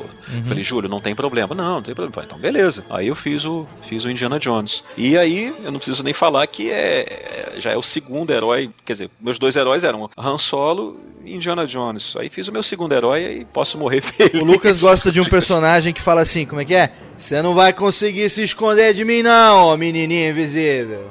É. um, Aí seus incríveis, né? um personagem secundário, né, que na verdade é o guarda lá do, do síndrome, Aham. né? Que o Briggs fez, ele fez o professor Braga. Como é que é o professor Braga? Ah, Não Está vai- me ridicularizando em frente da classe. Este menino botou testinhas no meu assento. E aí ele fez os guardas também lá do, do, do síndrome, né? E tem hora que a gente ri muito toda vez que. Porque aqui é direto, né? Tan, tan, tarará. Aí quando eu vou ver, o que, que foi? Ah, estamos vendo de novo os incríveis. Tá bom, obrigado.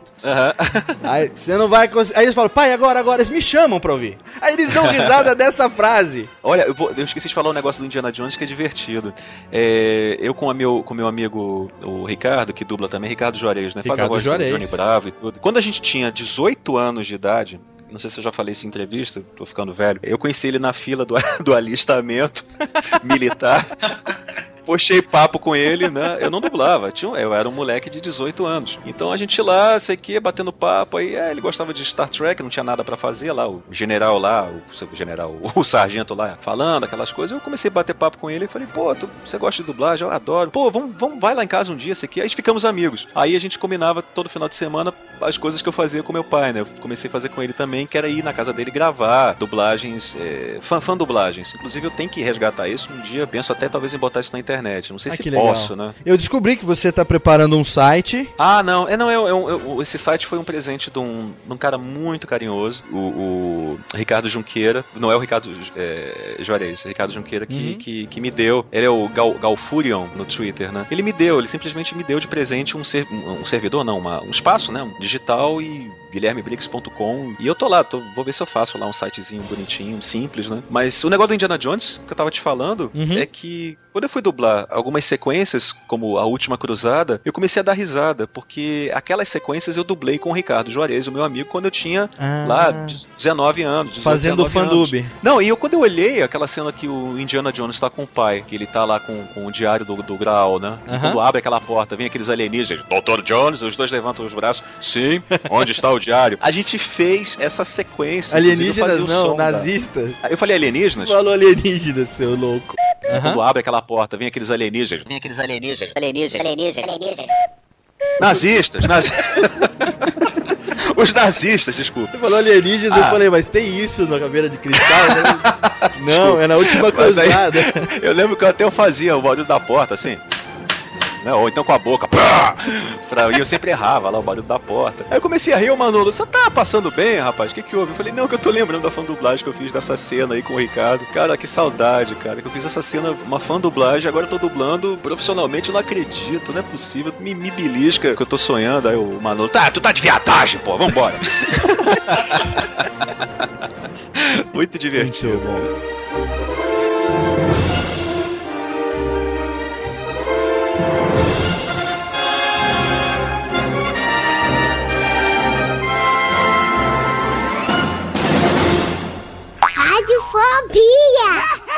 Radiofobia!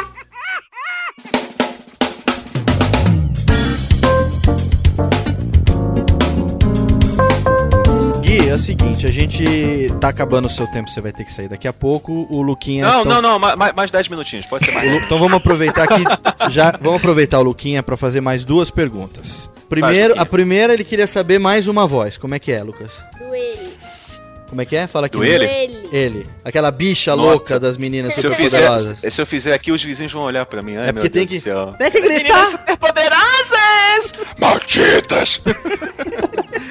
Olha, eu recebi um e-mail, Luquinha, eu recebi um e-mail de uma pessoa que falou assim: Guilherme Briggs, você é. Você é gay? Meu Deus. Aí eu falei, não, não sou gay. Aí eu- o cara respondeu, não, porque eu assisti o ele do Menino Super Não, é, mas Você é só muito- pode ser gay pra fazer aqui esse tipo de coisa. Eu falei, não, eu não sou gay, não fiz laboratório, não tenho nenhum preconceito. Nenhum preconceito com, com gays, tenho amigos gays. Pra mim, eu vejo todas as pessoas são iguais, não tem Mas você podia, de sexo. você podia responder Aí ele respondeu assim, né? Ah, que pena.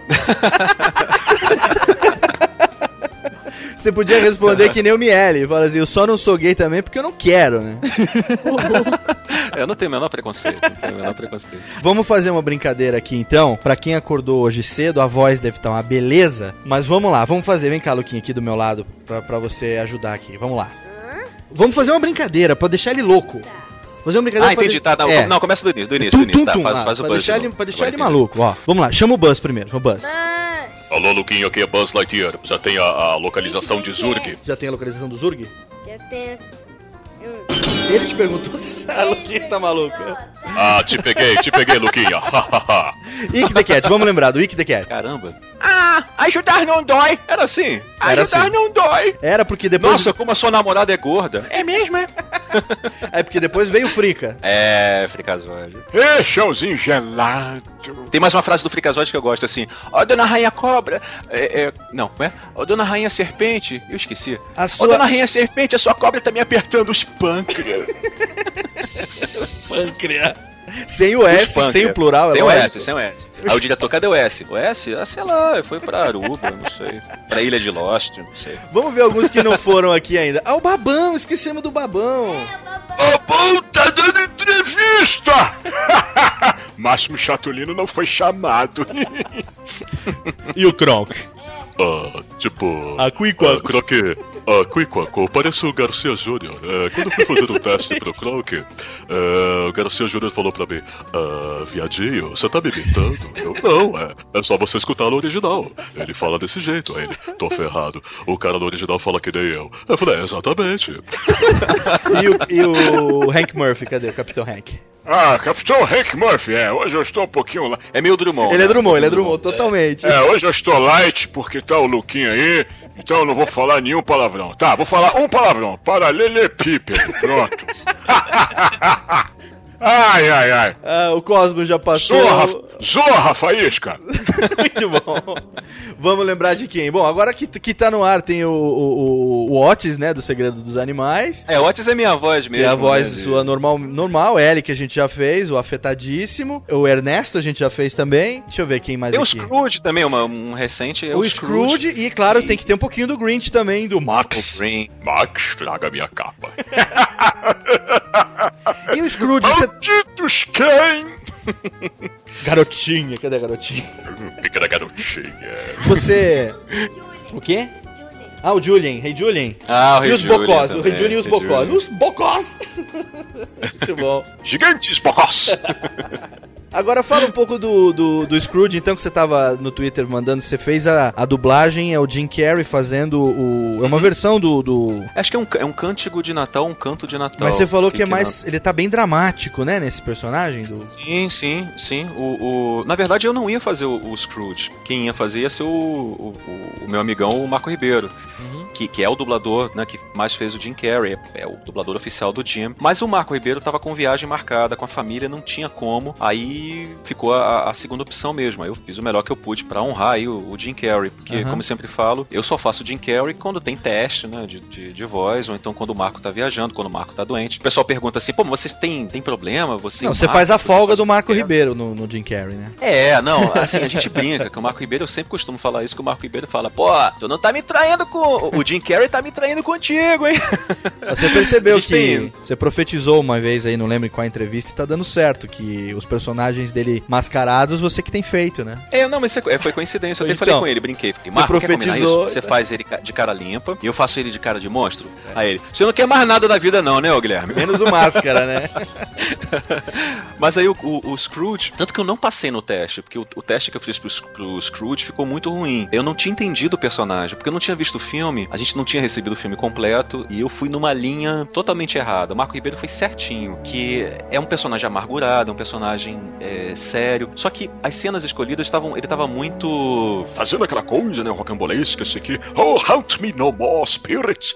E com sotaque cockney, né? Sotaque é, britânico. Aham. afetado, mas pra gente isso não funciona. E eu caí na, na asneira de seguir aquela linha que não funciona pra gente, não, não ficou legal realmente, ficou muito estriônico, muito exagerado. Quando chegou o filme, o Júnior falou, que é, é da Disney, né? O Júnior e o Manolo chegaram pra mim e falaram: olha, você vai fazer o Scrooge, mas você tem que entender, você vai assistir o filme, você tem que entender que não é comédia, é um personagem muito dramático, muito denso, triste, entendeu? Porque a história dele é triste. Eu falei, não, eu conheço a história. Ah, então quer dizer que o Jim não tá aloprando, tipo Grinch? Não, não. Você vai ver. Veja o filme que você vai entender. Ah, legal. Aí eles me, me emprestaram o, o filme em DVD, assisti, aí eu entendi. É um filme muito denso, muito dramático, muito triste. Tem coisas de humor, claro, mas a voz dele era. é de um, um senhor, um velho amargurado, cansado, é, nervoso, é, combalido, destruído, entendeu? Uhum. Então foi totalmente diferente. Foi ah, uma, vo- uma voz que eu tinha que fazer pra ele, sabe? Uma voz de velho, realmente. Legal, cara. Sem, sem tanta caricatura. E tem um elemento, assim, complicado nesse filme. Que lembra que a gente falou que eu sou uma esponjinha? Uhum. Que eu tenho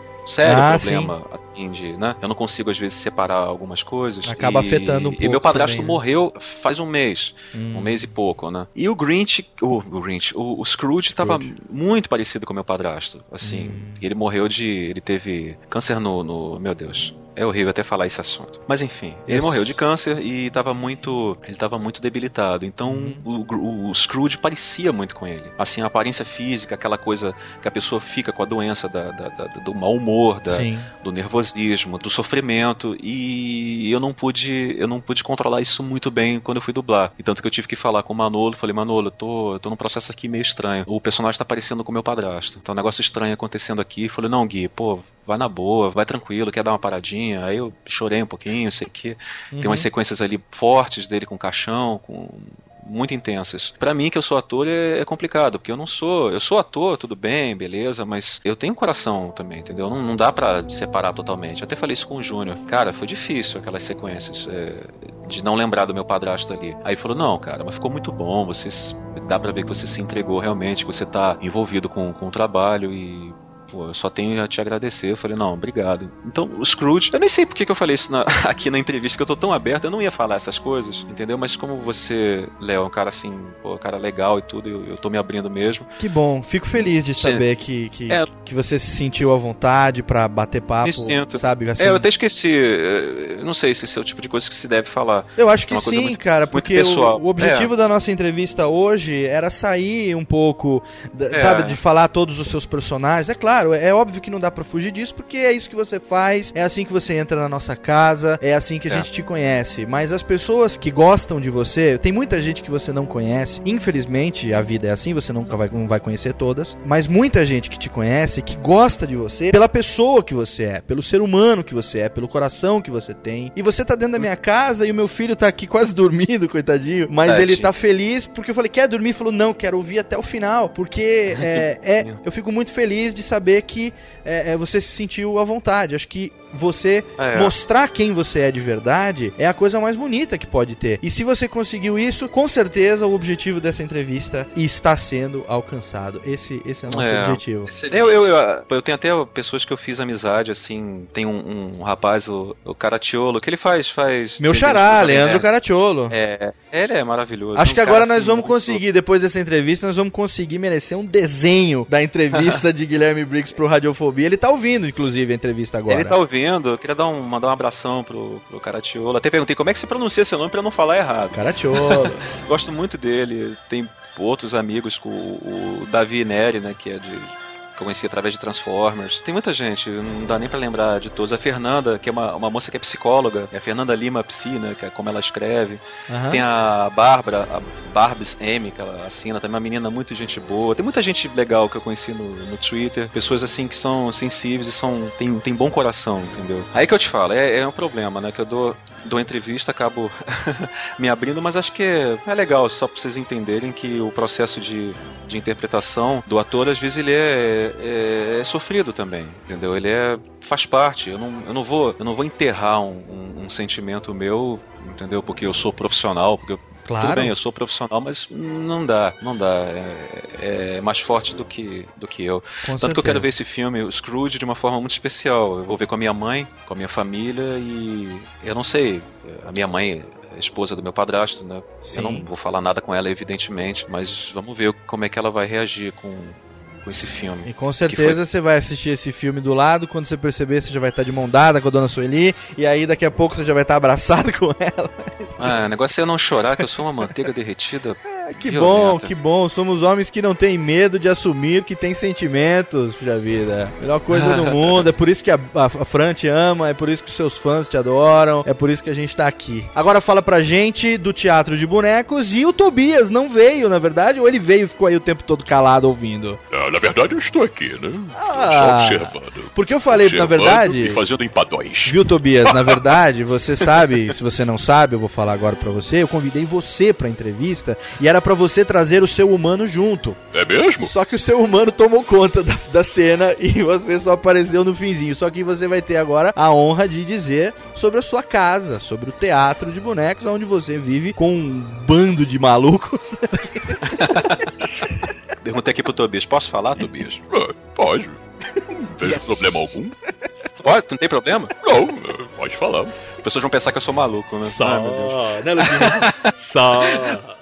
Olha, o Teatro de Bonecos é mais um projeto de, de, de coração, né? Se você pegar a palavra interpretar em inglês, né? Play, play é brincar, né? To play é brincar. Então, eu não sei, eu comecei. Eu, eu sempre gostei de bonecos, sempre gostei de, de brinquedos, de design de brinquedos também. E eu teve um dia que eu peguei uma câmera fotográfica e comecei a tirar foto de. de de alguns bonecos que eu tenho. E aí comecei a botar balão, balãozinho, né? Comecei a fazer histórias em quadrinhos. Aí comecei a fazer fotonovelas, comecei a fazer. Falei, caramba, eu vou começar a fazer isso, mas não fiz o teatro de bonecos. Aí comecei a fazer um monte. Fazia e mandava pra amigo e tudo. Aí um dia eu olhei esse negócio, sistema de blogs, né? E falei, poxa, eu acho que eu vou armazenar isso pra, até pra não perder, né? Eu vou botar isso no, no na internet. Uhum. Aí surgiu o, o teatro de bonecos que não tem a menor pretensão de ser nada, a não ser brincar.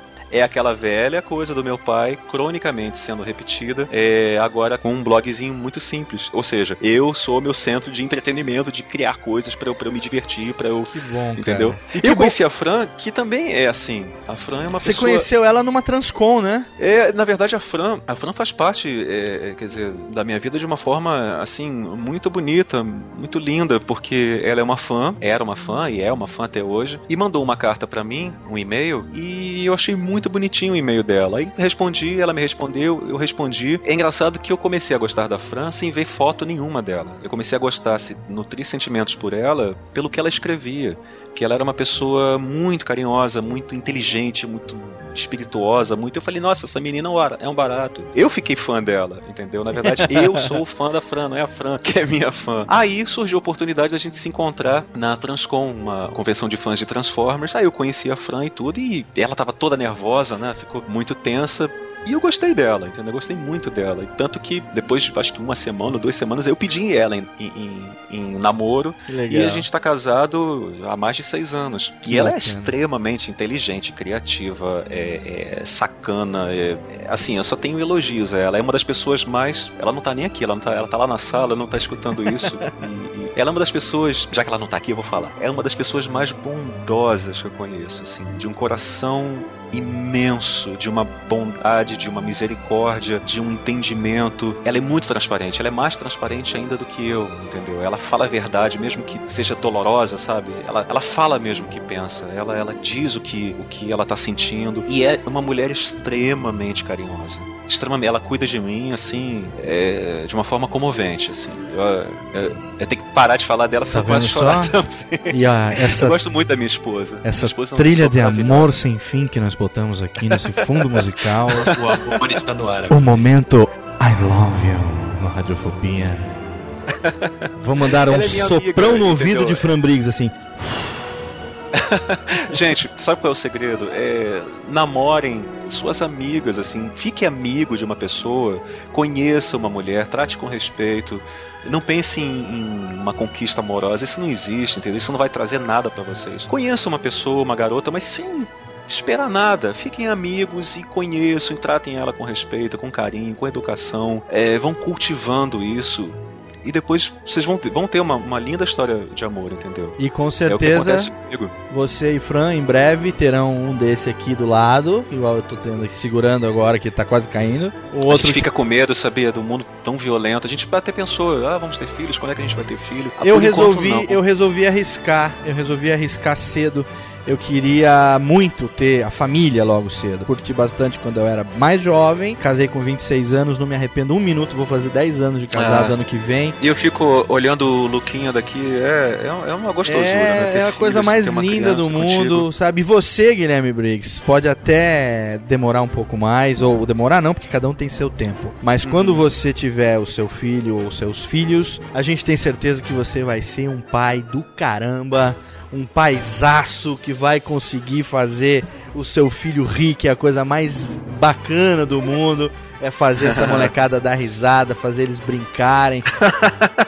A gente, se pudesse, se você pudesse, lógico, a gente ficaria aqui a madrugada inteira conversando. Espero que a gente tenha outras oportunidades de conversar sobre outros assuntos, de Com certeza. ampliar cada vez mais é, é, é, os papos que vão aparecer. Quero te agradecer do fundo do coração, em nome dos seus fãs, das 106 pessoas que estão ouvindo ao vivo essa gravação agora. 108 agora, acabou de subir.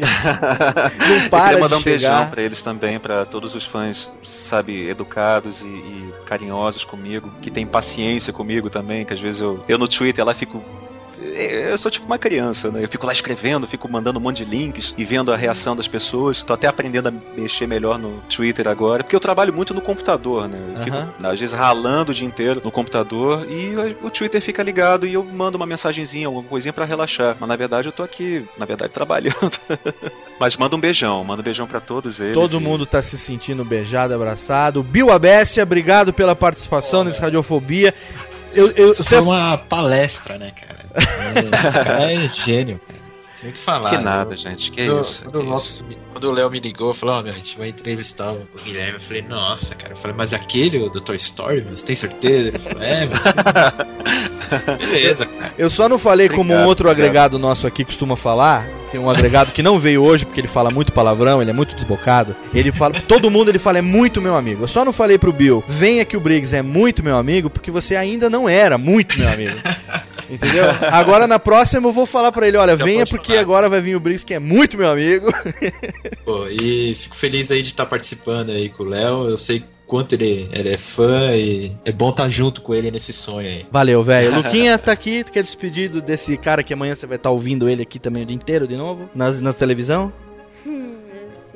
Fala- Pra- só pra lembrar, O que que você quer lembrar? tenho dois Ah. tipos de amigos, você e o da minha escola, que é outro Guilherme. Ah, Ah, é? só? Ah, que bonitinho. Dois Guilhermes. E aqui tem um que tá aqui, quer falar também? Fala.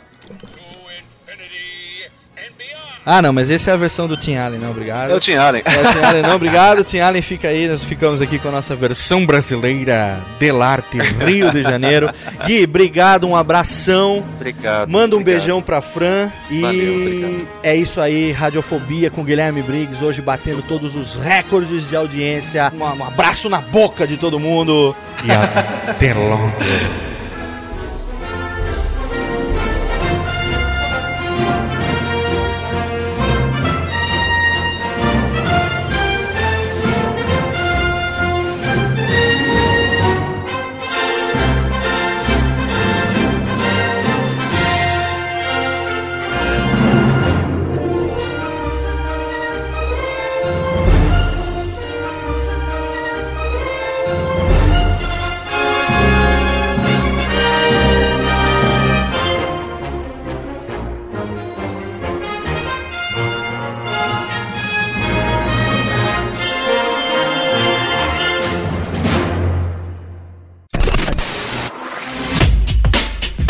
Rádio Fobia.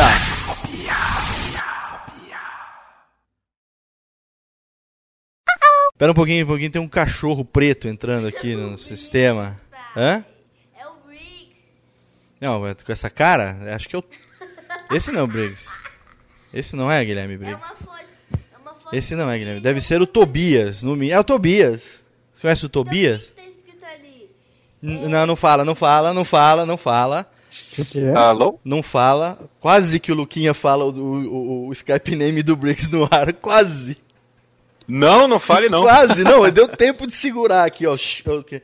Eu falei Dá um- assim. um pedala ele, no moleque. ele falou assim, pai, o Guilherme entrou, o Guilherme entrou no ar. Eu falei, não, mas não é, tem um cachorro, acho que é o Tobias. Ele falou, não, por que que tá escrito pi ali em cima?